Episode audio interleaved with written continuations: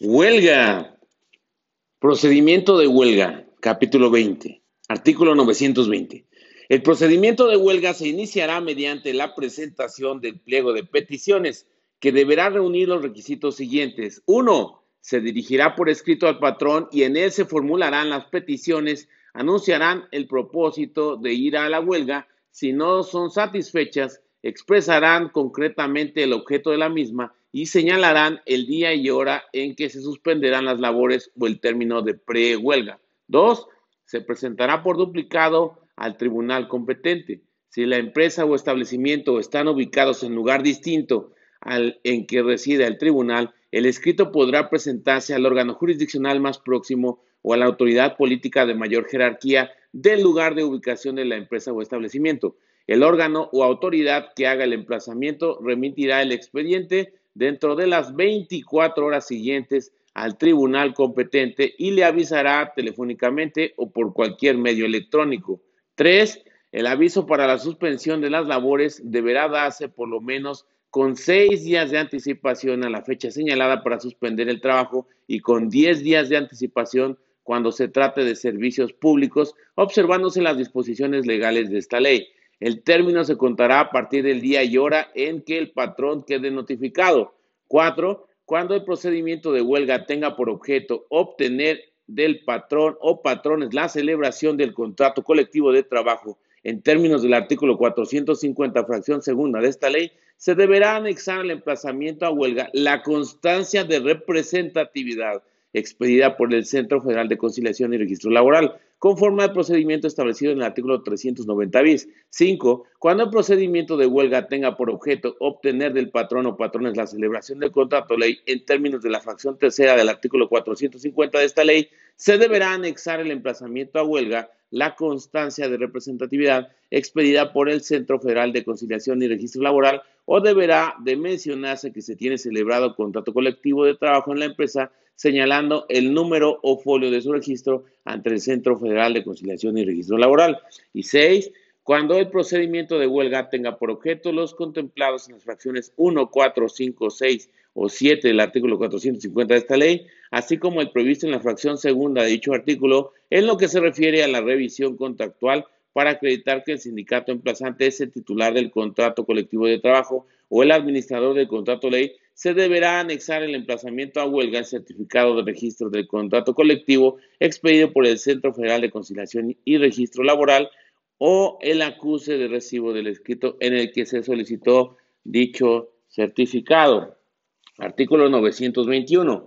El tribunal o las autoridades mencionadas en la fracción 2 del artículo anterior, bajo su más estricta responsabilidad, harán llegar al patrón la copia del escrito de emplazamiento dentro de las 48 horas siguientes a la de su recibo.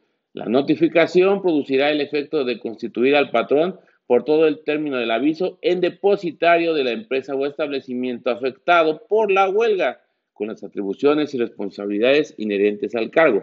A petición de parte, los tribunales, dentro de las 48 horas siguientes a la que les sea solicitado, expedirán la certificación de la existencia o no de un emplazamiento a huelga promovido contra un centro de trabajo. Artículo 921 bis.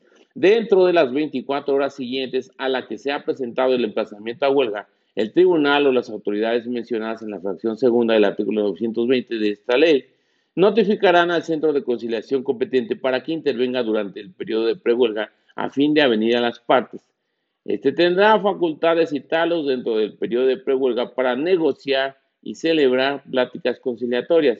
Para este propósito podrán asignar conciliadores ante el tribunal. Artículo 922. El patrón, dentro de las 48 horas siguientes a la de la notificación, deberá presentar su contestación por escrito ante el tribunal. Artículo 923. No se dará trámite al escrito de emplazamiento de huelga cuando éste no sea formulado conforme a los requisitos del artículo 920 o sea presentado por un sindicato que no sea el titular del contrato colectivo de trabajo o el administrador del contrato ley o cuando se pretenda exigir la firma de un contrato colectivo, no obstante existir ya uno depositado ante el Centro Federal de Conciliación y Registro Laboral, salvo que dicho contrato no haya sido revisado en los últimos cuatro años. El tribunal antes de iniciar el trámite de cualquier emplazamiento a huelga, deberá sesionarse de lo anterior, ordenar la certificación correspondiente y notificarle por escrito la resolución al promovente. Artículo 924. A partir de la notificación del pliego de peticiones con emplazamiento a huelga, deberá suspenderse toda ejecución de sentencia alguna, así como tampoco podrá practicarse embargo, aseguramiento, diligencia o desahucio en contra de la empresa o establecimiento, ni secuestrar bienes del local en que se encuentren instalados, salvo cuando antes de estallar la huelga se trate de uno, asegurar los derechos del trabajador, especialmente indemnizaciones, salarios, pensiones y demás prestaciones de vengadas, hasta por el importe de dos años de salarios del trabajador. Dos, créditos derivados de la falta de pago de las cuotas al Instituto Mexicano del Seguro Social. Tres, asegurar el cobro de las aportaciones que el patrón tiene obligación de efectuar al Instituto del Fondo Nacional de la Vivienda de los Trabajadores. Y cuatro, los demás créditos fiscales. Siempre serán preferentes los derechos de los trabajadores sobre los créditos a que se refieren las fracciones 2, 3 y 4 de este precepto. Y en todo caso, las actuaciones relativas a los casos de excepción señaladas en las fracciones anteriores se practicarán sin efectuar, sin afectar el procedimiento de huelga. Artículo 925. Para los efectos de ese capítulo se entiende por servicios públicos los de comunicaciones y transportes, los de luz y energía eléctrica, los de limpia, los de aprovechamiento y distribución de aguas destinadas al servicio de las poblaciones, los de gas, los sanitarios, los hospitales, los de cementerios y los de alimentación, cuando se refieren a artículos de primera necesidad, siempre que en este último caso se afecte alguna rama complementa, completa del servicio. Perdón. Artículo 926. El tribunal citará a las partes a una audiencia de conciliación que se celebrará dentro del periodo de pre-huelga, en la que podrán intervenir el conciliador del centro de conciliación competente para procurar avenirlas. En esta audiencia no se hará declaración alguna que prejuzgue sobre la existencia o inexistencia, justificación o injustificación de la huelga. Esta audiencia solo podrá ser diferida a petición del sindicato o de ambas partes. Artículo 927. La audiencia de conciliación se ajustará a las normas siguientes. 1. Si el patrón opuso la excepción de falta de personalidad al contestar el pliego de peticiones, el tribunal resolverá previamente esta situación y en caso de declararla infundada se continuará con la audiencia. 2. Si los trabajadores no concurren a la audiencia de conciliación, no correrá el término por la suspensión de las labores. 3. El tribunal podrá emplear los medios de apremio para obligar al patrón a que concurra a las audiencias de conciliación.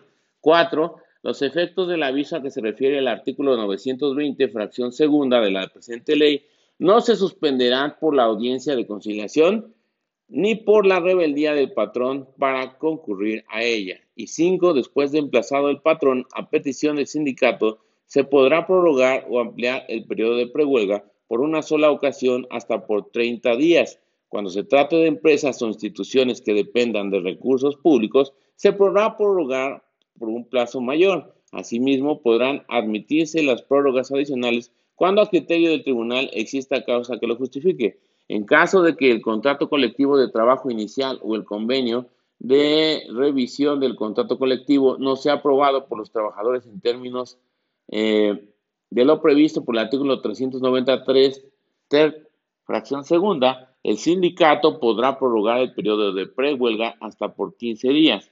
No obstante, cuando las circunstancias así lo ameriten, el tribunal podrá autorizar que la prórroga se extienda hasta por un máximo de 30 días, siempre y cuando el sindicato así lo solicite y justifique al momento de promoverla.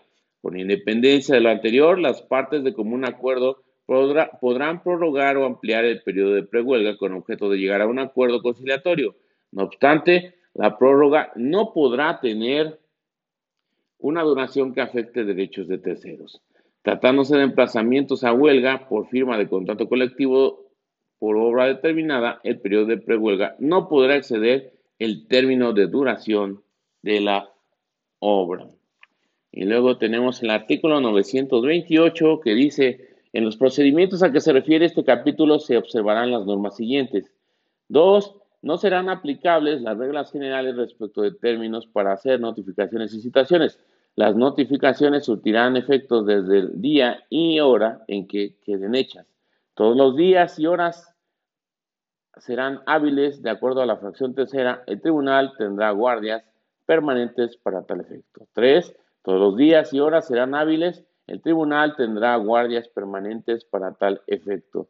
Cuatro, no serán denunciables tanto el tribunal como el conciliador del centro de conciliación, ni se admitirán más incidentes que el de falta de personalidad que podrá promoverse por el patrón en el escrito de contestación al emplazamiento y por los trabajadores dentro de las 48 horas siguientes a la en que tengan conocimiento de la primera promoción del patrón. El tribunal dentro de las 24 horas siguientes a la promoción con audiencia de las partes dictará resolución. Y cinco, no podrá promoverse cuestión alguna de competencia. Si una vez hecho el emplazamiento al patrón, el tribunal observa que el asunto no es de su competencia, hará la declaratoria correspondiente. Los trabajadores dispondrán de un término de 24 horas para designar el tribunal que consideren competente, a fin de que se le remita el expediente. Las actuaciones conservarán su validez, pero el término para la suspensión de las labores correrá a partir de la fecha en que el tribunal designado competente notifique al patrón haber recibido el expediente, lo que se hará saber a las partes en la resolución de incompetencia. Artículo 929 los trabajadores y los patrones de la empresa o establecimiento afectado o terceros interesados podrán solicitar del tribunal dentro de las 72 horas siguientes a la suspensión del trabajo declare la inexistencia de la huelga por las causas señaladas en el artículo 459 o por no haber cumplido los requisitos establecidos en el artículo 920 de esta ley.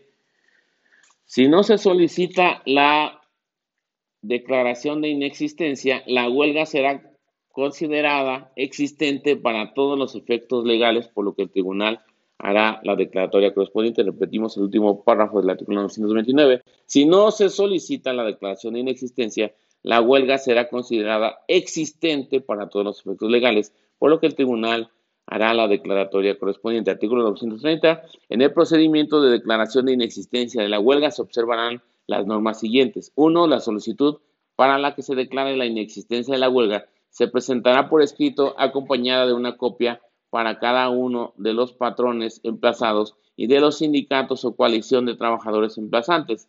En la solicitud se indicarán las causas y fundamentos legales para ello. No podrán aducirse posteriormente causas distintas de inexistencia.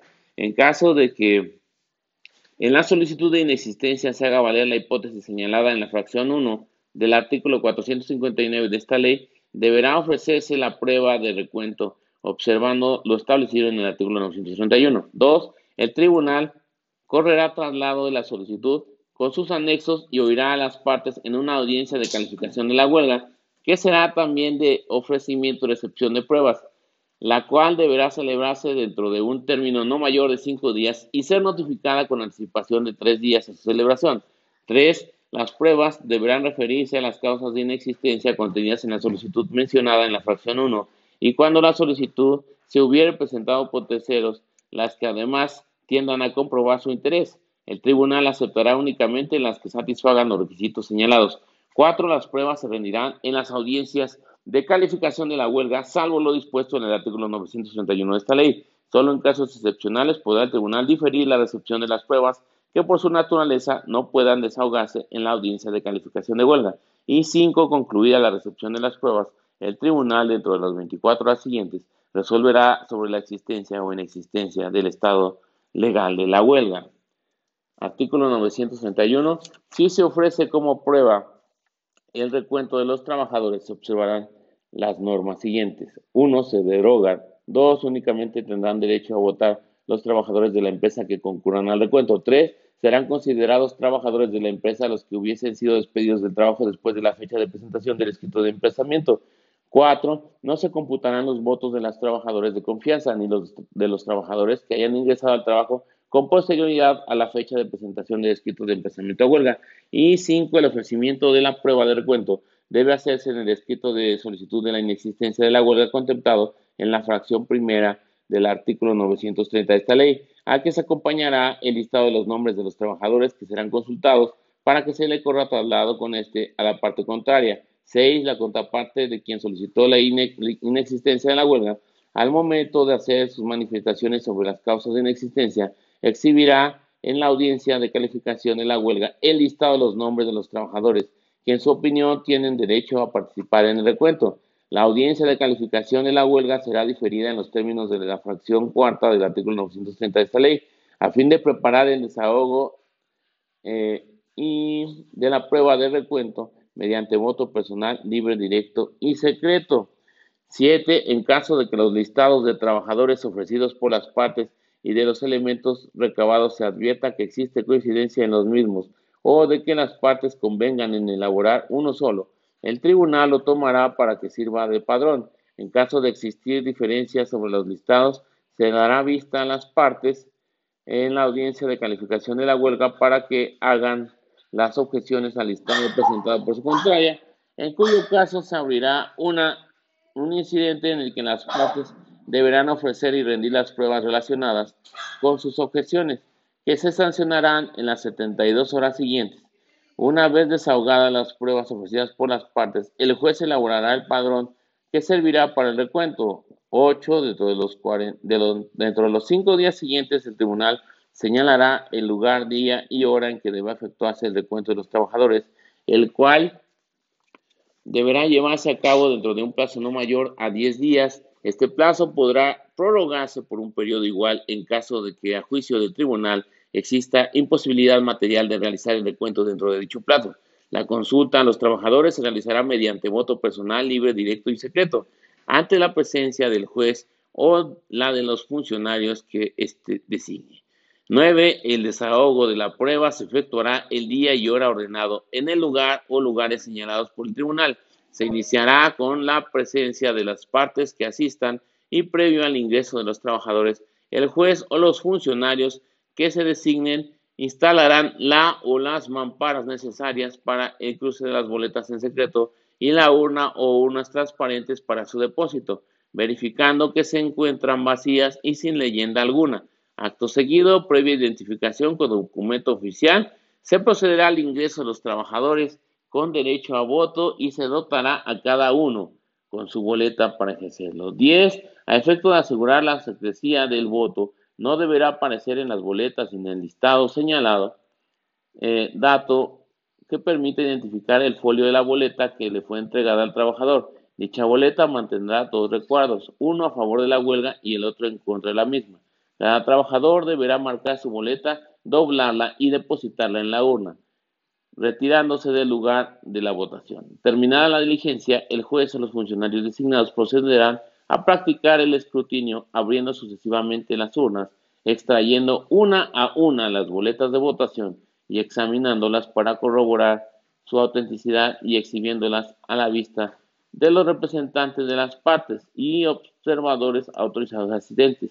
Las boletas no cruzadas o marcadas en más de uno de los recuadros o falsas serán nulas. 11. Terminado el escrutinio, el juez o los funcionarios designados procederán al recuento de votos y anunciarán en voz alta el resultado. Terminada la diligencia, se levantará acta de la misma e invitará a los representantes de las partes que deseen hacerlo a suscribirla y 12. En caso de que se susciten actos de presión o intimidación en contra de los trabajadores que tiendan a violentar o impedir su libertad de voto u obstaculizar su ingreso al lugar de la diligencia, el juez o los funcionarios designados solicitarán el auxilio de la fuerza pública y proveerán lo conducente para que el recuento se realice en las condiciones que establece esta ley. Y de presumirse la existencia de algún ilícito penal, deberá presentarse la denuncia de los hechos ante la autoridad competente. Y luego tenemos el artículo 932. El, si el tribunal declara la inexistencia legal del estado de huelga, artículo 932, si el tribunal declara la inexistencia legal del estado de huelga, uno, fijará a los trabajadores un término de 24 horas para que regresen a su trabajo. Dos, deberá notificar lo anterior por conducto de la representación sindical, apercibiendo a los trabajadores que por el solo hecho de no acatar la resolución quedarán terminadas las relaciones de trabajo, salvo causa justificada. Tres, declarará que el patrón no ha incurrido en responsabilidad y que de no presentarse a laborar los trabajadores dentro del término señalado, quedará en libertad para contratar otros. Y cuatro, dictará las medidas que juzgue convenientes para que pueda reanudarse el trabajo. Artículo 933. En el procedimiento de calificación de ilicitud de la huelga se observarán las normas contenidas en el artículo 930 de esta ley. Artículo 934. Si el tribunal declara que la huelga es ilícita, se darán por terminadas las relaciones de trabajo de los huelguistas. Artículo 965. Antes de la suspensión de los trabajos, el tribunal, con audiencia de las partes, fijará el número indispensable de trabajadores que deberá continuar trabajando para que sigan ejecutando eh, las labores cuya suspensión perjudique gravemente la seguridad y conservación de los locales, maquinaria y materias primas, o la reanudación de los trabajos. Para este efecto, el tribunal podrá ordenar la práctica de las diligencias que juzgue conveniente. Artículo 936. Si los huelguistas se niegan a prestar los servicios mencionados en los artículos 466 y 935 de esta ley, el patrón podrá utilizar otros trabajadores. El tribunal, en caso necesario, solicitará el auxilio de la fuerza pública a fin de que puedan prestarse dichos servicios. Artículo 937. Si el conflicto motivo de la huelga se somete por los trabajadores o por el patrón a la decisión del tribunal, se seguirá el procedimiento ordinario o el procedimiento para conflictos colectivos de naturaleza económica, según sea el caso. El patrón solo podrá ejercer este derecho en caso de que la huelga se extienda por más de 60 días. Si el tribunal declara en la sentencia que los motivos de la huelga son imputables al patrón, condenará a éste a la satisfacción de las peticiones de los trabajadores en cuanto sean procedentes y al pago de los salarios correspondientes a los días que hubiese durado la huelga. En ningún caso será condenado el patrón al pago de los salarios de los trabajadores que hubiesen declarado una huelga en los términos del artículo 450, fracción sexta de esta ley. Artículo 938. Si la huelga tiene por objeto la celebración o revisión del contrato ley, se observarán las disposiciones de este capítulo con las modalidades siguientes. 1. El escrito de emplazamiento de huelga se presentará por los sindicatos coaligados con una copia para cada uno de los patrones emplazados o por las de cada empresa o establecimiento ante el tribunal o ante las autoridades mencionadas en el artículo 920, fracción segunda de esta ley. 2. En el escrito de emplazamiento se señalará el día y hora en que se suspenderán las labores, que deberán ser 30 o más días posteriores a la fecha de su presentación ante el tribunal. 3. Si el escrito se presenta ante el tribunal bajo su más estricta responsabilidad, hará llegar a los patrones la copia del escrito de emplazamiento directamente dentro de las 24 horas siguientes a la de su recibo, o girará dentro del mismo término los exhortos necesarios los que deberán desahogarse por la autoridad exhortada, bajo su más estricta responsabilidad dentro de las 24 horas siguientes a su recepción. Desahogados los exhortos, deberán devolverse dentro del mismo término de 24 horas. Y cuatro, si el escrito se presenta ante las otras autoridades a que se refiere la fracción primera, estas, bajo su más estricta responsabilidad, harán llegar directamente a los patrones la copia del escrito de emplazamiento dentro de las 24 horas siguientes a la de su recibo. Una vez hecho el emplazamiento, remitirán el expediente al tribunal dentro del mismo término de 24 horas. Y esto fue el procedimiento de huelga de acuerdo a lo establecido en la Ley Federal del Trabajo. Arrivederci.